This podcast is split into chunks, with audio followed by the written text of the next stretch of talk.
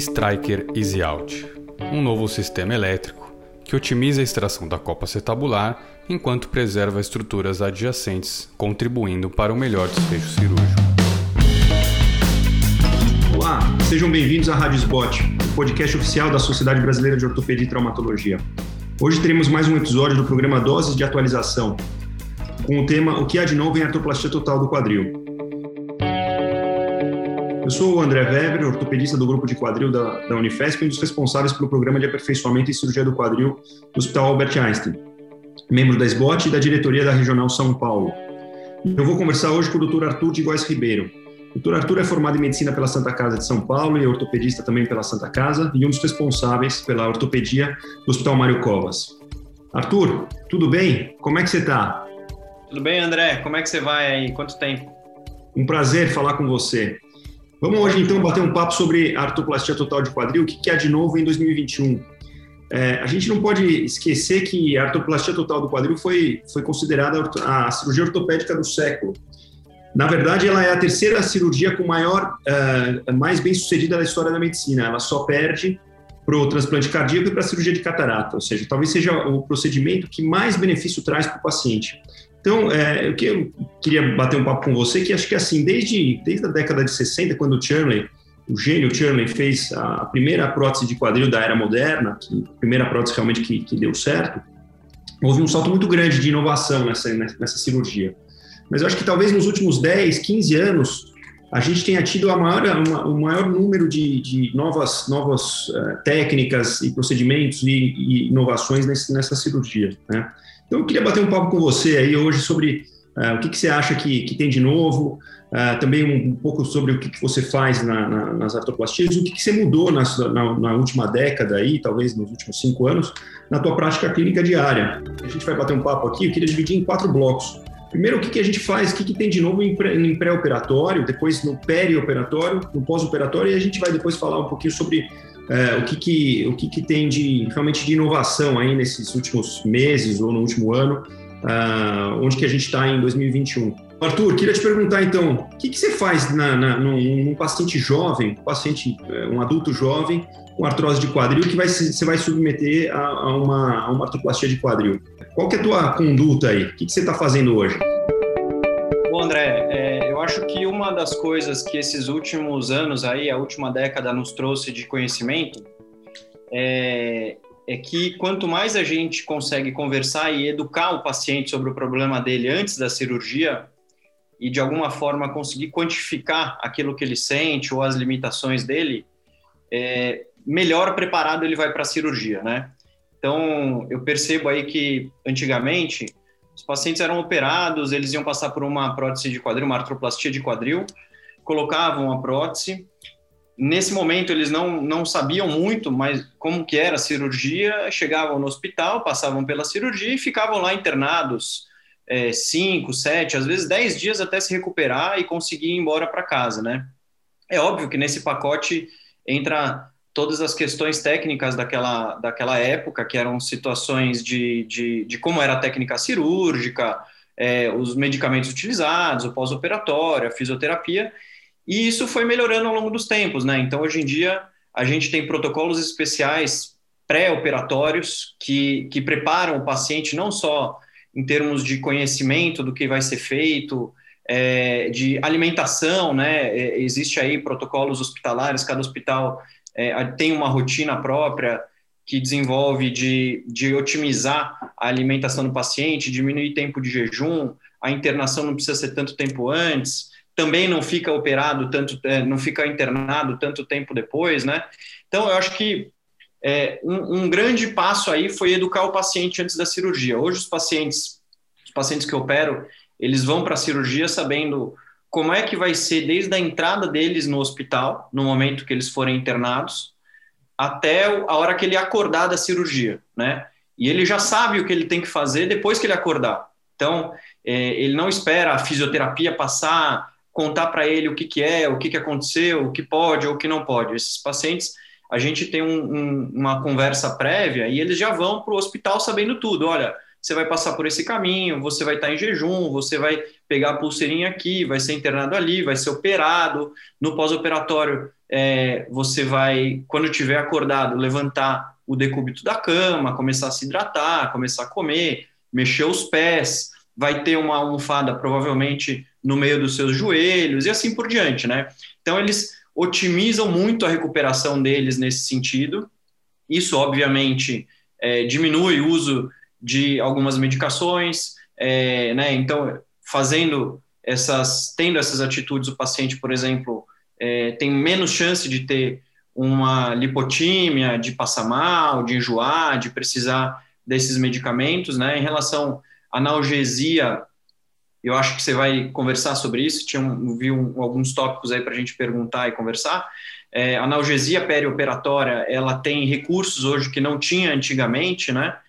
Então, é, é, essas mudanças são muito grandes, eu acho que é o principal fator. A prótese, obviamente, né, em termos de, de tecnologia, o material mudou, e aí a gente tem um universo de questões para falar sobre isso. Sobre isso né? O Arthur, mas uh, vamos lá, um paciente jovem chegou no teu consultório e você propôs para ele fazer uma prótese, uma prótese de quadril. O que, que você está usando? Que, qual, qual que é a, o, a tua escolha de implante, de, de superfície tribológica? O que, que você está tá usando agora em 2021?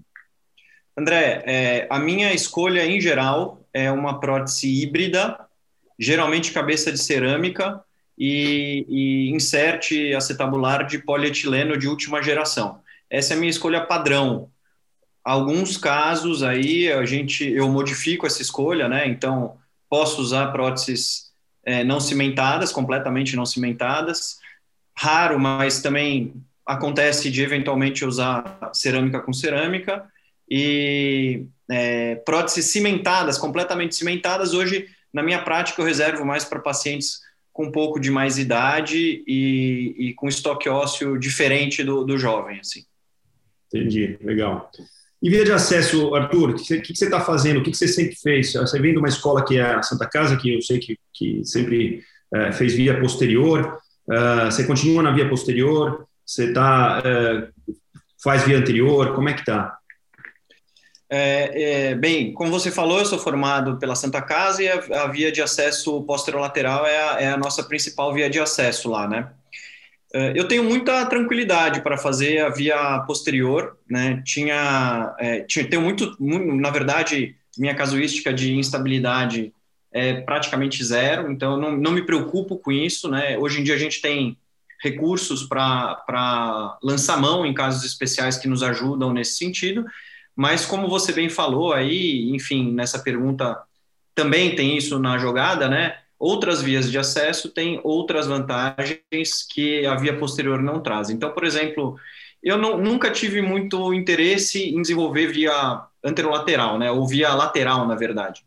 A chegada da via anterior trouxe para todos nós um interesse muito grande em entender nesta última, nessa última é, forma de, de se operar por via anterior, porque antigamente já teve um momento aí que se tentou isso, né, com outros recursos, mas hoje a gente tem recursos novos aí para auxiliar na via anterior, e ela é muito sedutora, né, é uma via que traz bons números para todo mundo aí que começa a atuar, todos os, os, os artigos e os estudos feitos inicialmente de, de, de coorte, enfim, de é, série de casos, foram muito atrativos e cada vez mais a gente tem meta-análises mostrando o resultado da via anterior e é um resultado excelente, né, um resultado muito bom.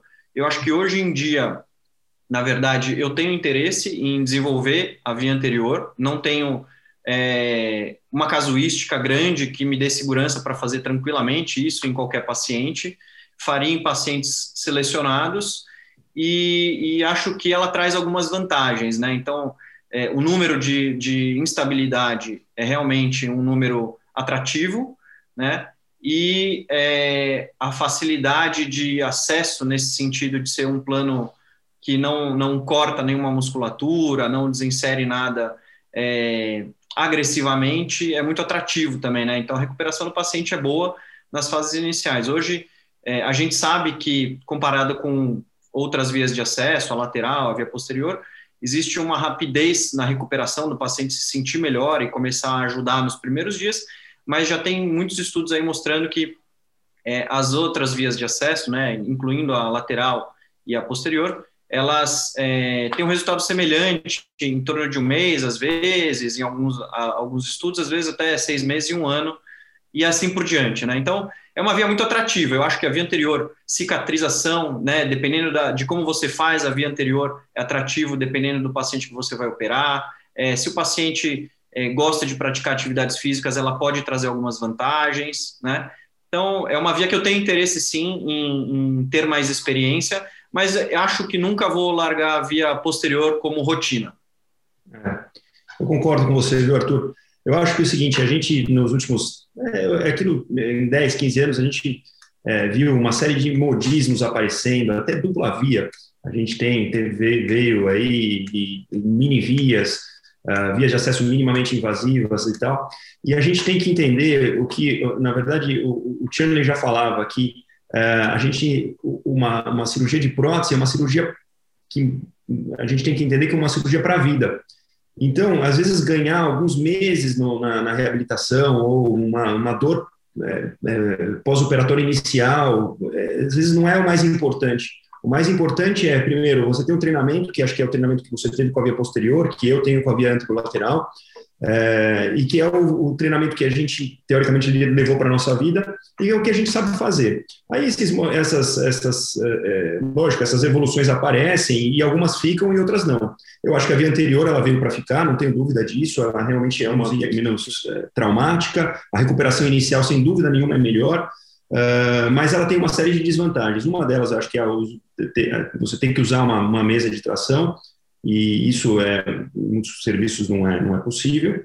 Uh, lesão, uma lesão nervosa. Outro dia mesmo eu vi um paciente com uma lesão do tênor femoral lateral. Enfim, é, tem realmente uma uma curva de aprendizado mais longa para você não ter esses esses problemas.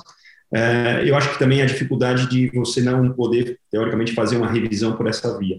É, mas, enfim, eu acho que é uma, uma vez que veio para ficar, não tenho dúvida disso. É, eu acho que teve o boom inicial, agora as coisas já estão, a poeira já está sentando e a gente já está vendo que realmente alguns cirurgiões vão, vão continuar. Uh, tem indicação precisa, pacientes mais magros e tudo mais. Legal. Arthur, queria falar com você sobre uh, exames pré-operatórios. Você mudou alguma coisa nos últimos anos aí nos seus exames pré-operatórios? Você está fazendo uma, uma avaliação mais criteriosa desses pacientes, alguma coisa assim, não? André, eu acrescentei, eu acho que eu aprendi a acrescentar na minha avaliação é, pré-operatória uh, avaliação da glicemia, né, uma atenção Bom. especial à glicemia para os pacientes aí, até aqueles que não sabem que eventualmente tem um descontrole. Uhum. É, avaliação da albumina, né? Eu acho que é, para pacientes especiais aí é, é, bom ficar atento. É óbvio que na maioria dos pacientes que são saudáveis que passam pelo consultório, esse resultado vai ser normal, mas às vezes a gente cruza com alguns pacientes que têm outros problemas crônicos de saúde que é importante a gente é, ver isso junto nesse quadro todo. Legal. Uma coisa que a gente aprendeu e tem se adaptado também é a questão da bacteriúria assintomática, né? É muito difícil a gente tirar aquele conceito de que qualquer crescimento bacteriano na urina é, não, faz, não faríamos a cirurgia de nenhum jeito até que tivesse negativa aquela cultura, é, mas com o, um bom suporte de um, de, um, de um infectologista que você confie, é, eu acredito que todo mundo vai perdendo esse medo aí. Então, as experiências que eu tenho com bacteriúria assintomática foram bem tranquilas também, nunca tive problema nenhum. Uh, e eu aprendi também a não menosprezar é, é, pacientes que são jovens, né? Porque pelos protocolos aí de anestesia, perioperatórios, alguns pacientes têm é, anamnese, hemograma e coagulograma como pré-operatório, né? E uhum. recentemente eu peguei um paciente aí de, de quase 40 anos de idade, sem histórico pessoal nenhum de nenhum problema de saúde, mas com um pai, com a história de um, de um pai que era, enfim, cardiopata, etc., e aí eu pedi uns exames pré-operatórios para ele, ele foi fazer os exames, e o pessoal lá no, no, no hospital onde ele foi fazer os exames pediu para ele aprofundar os exames e descobriu que ele estava quase infartando também, né? Então, é, anamnese é essencial, é, pacientes com, principalmente esses com histórico diferente, doenças crônicas, a gente tem que prestar atenção. Então, hoje em dia, é, avaliação da glicemia e da albumina eu acrescentei na minha rotina e a questão da, da bacteriúria sintomática eu sou mais permissivo hoje em dia. Legal, bacana.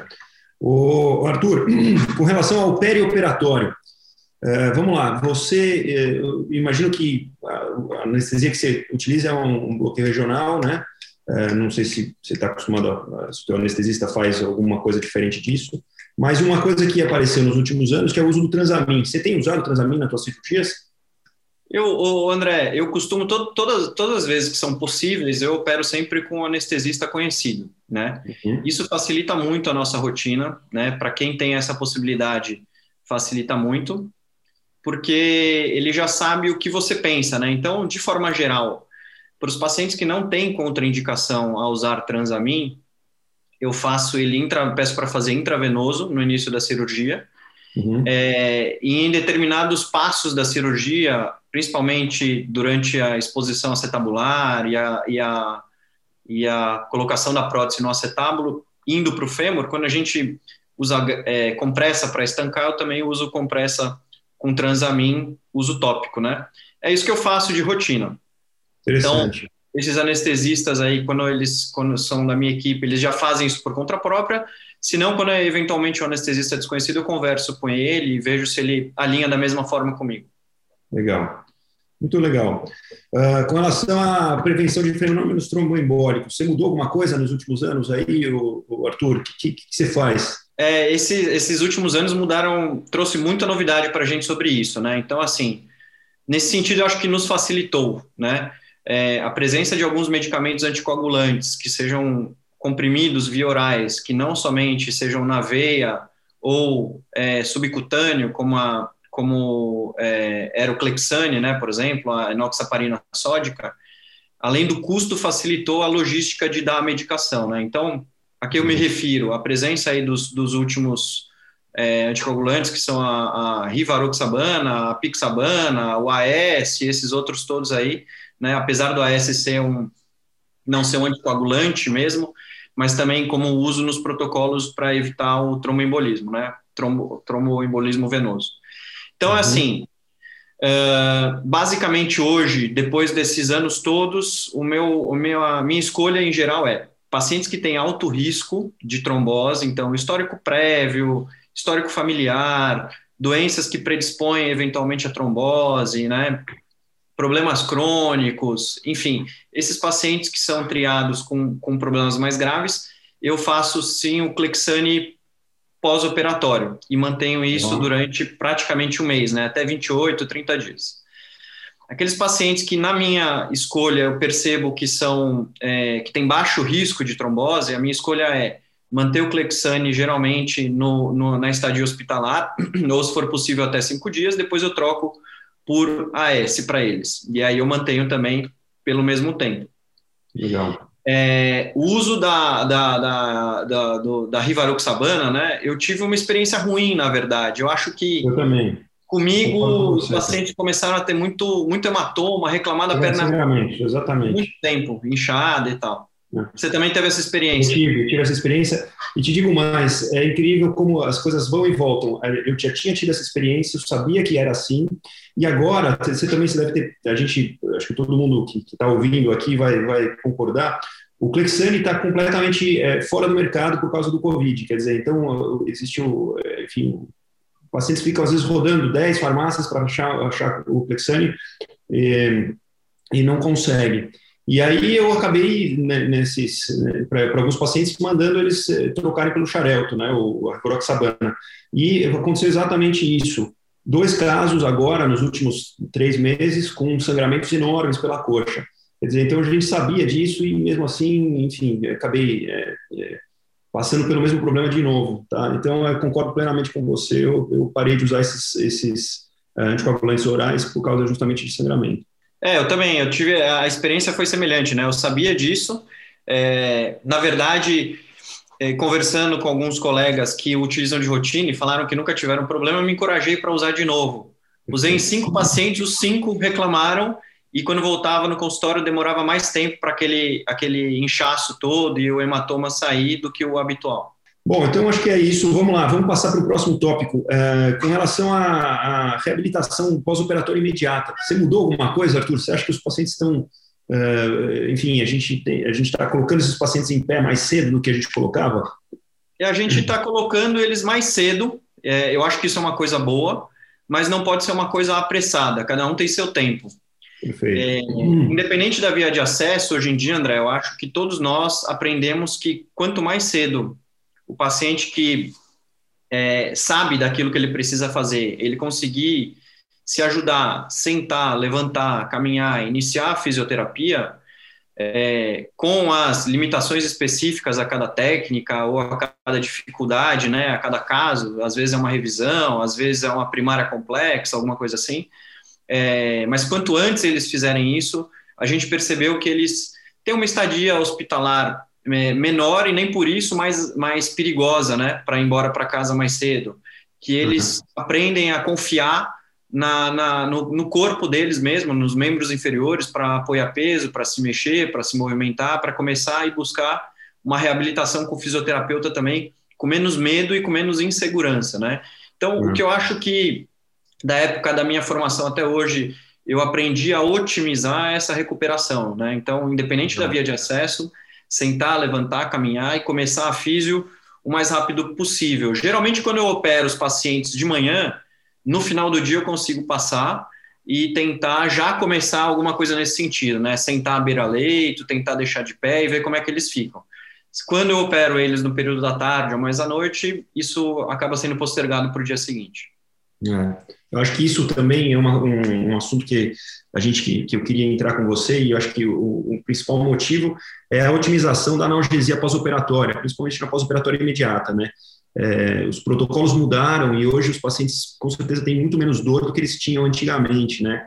Então começa já na, na anestesia uh, e depois a, as medicações foram otimizadas a ponto de que hoje os pacientes poucos pacientes reclamam de muita dor no pós-operatório, coisa que eu via há 10, 15 anos atrás, eu via isso, é, aquelas, aqueles pacientes que a enfermeira ficava ligando, doutor, mas o paciente está com muita dor e tal, isso não tenho, não tenho visto mais. Né? É, você mudou também alguma coisa com relação a isso? Você, você, você otimizou melhor esses, esses, essas medicações? É, é, eu acho que, na verdade, eu sou ainda um pouco tradicional, André. Eu não, eu não faço abuso de opioide, né? eu uso muito pouco opioide, eu deixo eles como uma forma de resgate se tiver uma, uma crise de dor mais forte. Basicamente, eu faço né, no pós-operatório é, um anti-inflamatório, é, deixo analgésico de horário e opioide, e, e, caso ele precise de resgate ou eventualmente uma dose baixa de morfina de resgate, ponto. Uh, eu não gosto, não me sinto confortável quando o paciente sai da cirurgia com um catéter de peri, né? apesar de ter um bom controle da dor, eu acho que isso traz para o paciente a impressão de que ele tem um problema muito mais grave no pós-operatório do que aquilo que ele realmente tem. Né? Então, é, levantar com um poste carregando a medicação do lado, é, a limitação física, ou o fato, mesmo a questão psicológica dele achar que estou com um problema muito grave para apertar o botão e descer o remédio para ele ter analgesia, me dá a impressão que isso traz para o paciente uma, uma situação de gravidade muito maior do que a que ele tem. Então, eu já não me sinto confortável, geralmente, com catéter de pele. Uhum. Uma coisa que eu alinho com o anestesista sempre, em casos que são mais graves e que eu acho que pode ajudar o bloqueio, né, o, o PENG, que tem sido feito aí com bastante é, frequência, é. quando eu utilizo o PENG, nos casos que eu acho que vai ter um, tem uma manipulação maior, uma cirurgia mais complexa, etc., eu peço para fazer no pré-operatório. Eu não gosto de, depois de eu ter feito a cirurgia, de ver alguém, enfim, mesmo não, com técnica concordo. séptica, manipulando e colocando a agulha lá para dentro, entendeu? Concordo, concordo então, com você. O que eu adicionei é isso. No, no pré-operatório, eu faço PENG nesses casos especiais. Legal, muito bom. É isso aí. É, bom, vamos, vamos seguir, seguir adiante. Como o nosso podcast, teoricamente, é sobre, sobre inovação e o que, que, que a gente vai ter de novo aí, é, queria te perguntar alguns tópicos aqui que, que são tão mais, mais em moda. Primeiro, hastes curtas. Você tem alguma experiência? O que, que você acha das hastes, das hastes curtas, Arthur? André, eu acho que as hastes curtas elas têm um espaço muito especial, assim. É, primeiro, para aqueles que, que lançam mão de fazer a via de acesso anterior, né? Então, elas ajudam muito nas vias de acesso anterior, né? Um instrumental todo especial, etc. E eu acho que é uma boa. Uh, eu acho que situações especiais de casos complexos, com deformidades proximais, é, alterações da anatomia que uma haste convencional ia exigir uma osteotomia maior, uma, uma manipulação diferente, as hastes curtas vão bem também. A minha experiência com haste curta, basicamente, são nesses casos de deformidades complexas do fêmur proximal, que precisa fazer a prótese. E eu acho que os modelos atuais, eles tendem a ter um melhor resultado do que os modelos antigos, né? Agora, só o tempo vai mostrar aí para a gente como é que essas hastes vão se comportar nos próximos 15, 20 anos aí, né? As hastes curtas de modelo antigo, algumas delas não deram certo, mas as hastes novas têm um design e uma forma de fixação que é bem atrativa, né? Vamos ver como elas vão responder. Isso aí o tempo vai mostrar. O que apareceu até agora é que elas têm tido bom resultado, né? É. Legal. Outra coisa, outro tópico que, que acho que a gente tem, não pode deixar passar é a dupla mobilidade. O Arthur, uh, eu acho que essa é, realmente é, uma, é, um, é um, um, divisor de águas aí naqueles pacientes com principalmente fraturas de colo e, e, e critérios de instabilidade, né? É, você tem usado? O que, que você acha da dupla mobilidade? André, eu concordo com você. É realmente um divisor de águas. Eu acho que a dupla mobilidade ela teve um impacto muito grande, principalmente para quem é traumatologista, né? Que a, as fraturas de colo geralmente têm um índice de luxação maior do que as próteses feitas de forma eletiva. É. E os casos especiais para nós que somos especialistas também teve um, nesses casos uma diferença muito grande. Minha opinião é que, assim, quando o caso é muito complexo e ele é, vai luxar, ele vai luxar de qualquer jeito, inclusive com a dupla mobilidade. Uhum. Então, a gente não pode deixar de pensar nos outros recursos, né? Desde o planejamento, é, posicionamento dos componentes, tamanho da cabeça, etc. Mas, eventualmente, pensar até nos pacientes que, que forem elegíveis para isso, de usar uma prótese constrita. É Mas a, a, prótese de dupla mobilidade, eu tenho tido experiência com ela, utilizo mais nos casos que são é, de fratura do colo, né? Um dos lugares onde eu trabalho, lá no, no, na Faculdade de Medicina da ABC, a gente consegue fazer nas fraturas de colo, ou em casos complexos, em revisões mais complexas, e tem me ajudado bastante, assim, eu tive poucos casos de complicação com a dupla mobilidade. É, tem algumas dúvidas que ficam, né?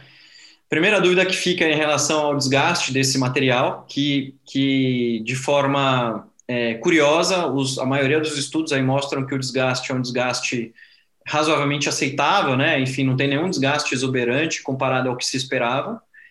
E é, as complicações antigas, aquelas luxações intraprotéticas, etc., eu vivenciei um caso desse só comigo. Então, a minha experiência é boa, eu acho que ajuda bastante, é um recurso muito bom. Eu também acho. Concordo. Eram aqueles pacientes que às vezes a gente pensava é, em fazer uma, uma prótese bipolar ou mesmo um, uma, uma prótese unipolar, é, e esses e às vezes eram pacientes que, que tinham alguma demanda, né? Quer dizer, então é, por isso que eu acho que é um divisor de águas, é um é aquele paciente que é, vai se beneficiar com certeza desse dessa dessa cirurgia porque ele estava é, é, condenado, vamos dizer assim, entre aspas, a receber uma prótese unipolar ou uma prótese bipolar. E agora ele tem uma, uma sobrevida muito maior, quer dizer, então acho que é, é bem, bem por aí. Legal. Bom, vamos, a gente não pode deixar de falar, quando a gente fala em inovação, de Resurface. A Resurface foi é uma das, desses, dessas, é, entre aspas, é, vamos dizer, esses modismos que apareceu, teve o seu ápice e entrou em franco declínio, é, mas ela ressurgiu agora nos últimos anos, é, inclusive tem duas séries de casos muito grandes sendo feitas com a resurface de cerâmica. Né? Parece que um dos problemas da resurface, que era o, o, o contato metal-metal, ele pode ter sido solucionado, vamos dizer assim, com a resurface de cerâmica. Então, eu acho que a gente está aí diante de uma, uma possível é, renascimento, vamos dizer assim, da, da resurface, é, e, enfim, que acho que a gente tem que, tem que considerar, né? Vamos aguardar, isso aqui, obviamente, ninguém tem experiência aqui no Brasil ainda, mas é, eu, eu, acabei vendo que tem uma, uma série de casos grandes aí para ser feita. Você teve experiência com Resurface, Arthur? Eu não tive nenhuma, André. Pessoalmente, eu não, não, participei de nenhuma cirurgia na minha formação de resurfacing. Eu acho que eu peguei uma fase em que a documentação dos problemas do resurfacing aí é, já estava razoavelmente bem estabelecida e aí eu não peguei nenhuma, nenhuma artroplastia de resurfacing, né? É como você falou, é muito atrativo você pegar um, uma prótese que tem diversos argumentos, né, para tentar é, ter, trazer bons resultados e eliminar o problema dessa prótese, né? Agora, é muito recente ainda, se não me engano, se não me engano, é, é, o resurfacing de cerâmica a cerâmica, ele foi basicamente lançado aí em 2018, alguma coisa do gênero, né? Apesar da, da do projeto todo ser de antes. Eu, se não me, eu vi alguns trabalhos, alguns estudos, etc., mas nada muito consistente, né? Só o tempo vai trazer agora isso para gente. Essas séries de casos todos aí, o que, que vai acontecer com esses pacientes? É atrativo, né? Você pegar uma prótese que, que tinha tudo para ter sucesso e teve algum problema e trocar a maior causa de problema dela. Vamos ver o que, que vai acontecer. Legal. É, também acho. Vamos ver, vamos esperar. Uh, por fim, eu queria, eu acho que a gente não pode também deixar de falar da robótica, né? A robótica entrou com tudo. É interessante que eu lembro que num congresso americano, muitos anos atrás, talvez mais de 10 anos atrás, é, eu vi o lançamento de um, de um robô e durante uma década praticamente isso aí foi, foi esquecido, na verdade ele estava sendo aprimorado e agora eu acho que ele voltou com tudo, né? A robótica voltou com tudo. É, você teve algum conhecimento, você tem algum, alguma alguma coisa para falar para a gente sobre, sobre essa esse, a robótica na, na, na, artroplastia, não só do quadril, mas também do joelho também, parece que vai, veio para ficar também. É, a, a, essa área se desenvolveu muito, né, André? Antigamente, basicamente a robótica era a, a, a prótese navegada, né, a cirurgia por navegação. E hoje, no meu ponto de vista, a robótica é muito mais ampla, né? Ela nos ajuda em vários sentidos, não só no momento ali na navegação. Então, os aparelhos ficaram mais precisos, as informações que eles trazem são mais precisas, é, os recursos que eles têm são mais aprimorados, né? Então, talvez aqueles resultados todos, por exemplo, na, na nossa especialidade de, cirurgia de quadril, que é, nunca despontou tanto em relação à cirurgia é, manualmente realizada, né? Talvez com recursos novos isso, isso mude aos poucos, né? Então, os robôs novos têm recursos e são mais modernos. Eu tive experiência de visitar alguns lugares e ver alguns robôs e, e, ver a atuação deles. Nunca eu realizei a cirurgia com robô, né? Fiz alguns treinamentos, mas eu acho que tem vantagem sim. E é, agora a gente tem que esperar o nosso mercado conseguir, de alguma forma, nos apresentar isso e conseguir é, é, avaliar, né? Documentar e ver como é que isso vai é, evoluir nas nossas mãos também, porque exige treinamento, exige cuidado, exige enfim, seleção dos pacientes melhores, né? Uma série de aprendizado aí. Mas eu acho que tem vantagem sim. A gente vai aprender ainda saber quais são os casos que vão ser melhor tratados através da robótica. Eu acho que é uma área que está crescendo não só é, na artroplastia, como deve crescer bastante também nas outras cirurgias de quadril aí, nas preservadoras, possivelmente também. Legal, é isso aí. Bom, eh, Arthur, é, queria é, te agradecer, na verdade, ver se tem alguma consideração final, se quer falar alguma coisa, que você acha sobre o futuro aí da, da artroplastia de quadril, tem alguma consideração final? A, a, André, em primeiro lugar, obrigado aí pelo bate-papo, é sempre gostoso a gente sentar e falar sobre esse assunto, encontrar né, pessoas queridas aí, e eu acho o seguinte, né, a gente, é, quando fala de artroplastia, é, a gente basicamente pega aquilo que a, a, aquela substituição, né, aquela a parte mecânica e pensa naquela parte mecânica, mas existem inúmeros detalhes aí que, que cada vez mais eles se aprimoram, né? Então, como você falou, o pré-operatório, é, os treinamentos, a anestesia, a analgesia, a tecnologia dos materiais e, eventualmente, inclusive, quem executa, aí por último a gente conversando um pouco sobre os robôs, né? Eu acho que isso tudo deve se aprimorar cada vez mais, né? Não vejo nada em específico que vai crescer. O universo é, da inteligência artificial para nos ajudar é grande também, então existem aí estudos com robôs diferentes tentando é, é, indicar, ver, avaliar é, segmentos de, de, pacientes, né? Percebe quando solta, quando não solta, qual é o modelo de prótese, qual o problema que está acontecendo, e indica basicamente, aponta aí qual é o diagnóstico para a gente realizar o tratamento, né? Veja que louco, de repente um robô consegue detectar o diagnóstico, outro robô vai lá e executa o tratamento, né? Muito então, legal. é uma área muito grande, né? A gente só tem a esperar muito crescimento. Bom, nós, nós estamos no, já com o tempo estourado. Queria te agradecer, então, Arthur, te parabenizar pelo nascimento da, das tuas filhas. Obrigado. E, e agradecer aí pelo, pelo, pelo bate-papo. E agradecer também a SBOT pelo convite. e dizer a todos os ouvintes que vocês acabaram de ouvir mais um episódio da Rádio Spot, podcast oficial da Sociedade Brasileira de Ortopedia e Traumatologia. Lembrar que todos os episódios estão disponíveis no site da SBOT, que é sbot.org.br, e também nas principais plataformas de streaming. A gente se vê no próximo episódio. Até lá!